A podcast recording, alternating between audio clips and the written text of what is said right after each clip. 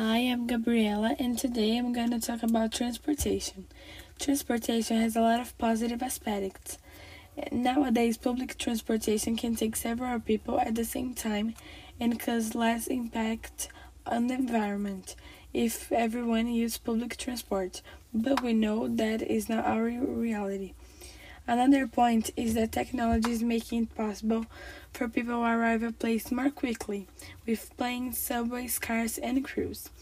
In future, a lot of things can change in a little or a long time, but we can use electric vehicles and use more bikes besides being good to environment, to healthy and our body.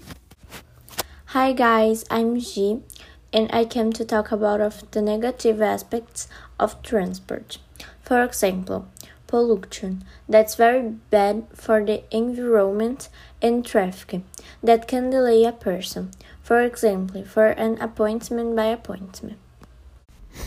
Hi guys, I came to tell about the white and red hat of our work.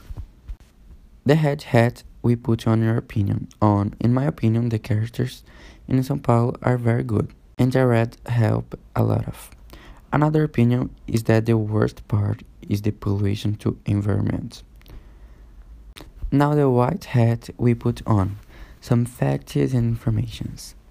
In the past, bicycles had a very large front wheel and very small rear serum. Another fact is the horses that pollute cars and carriages.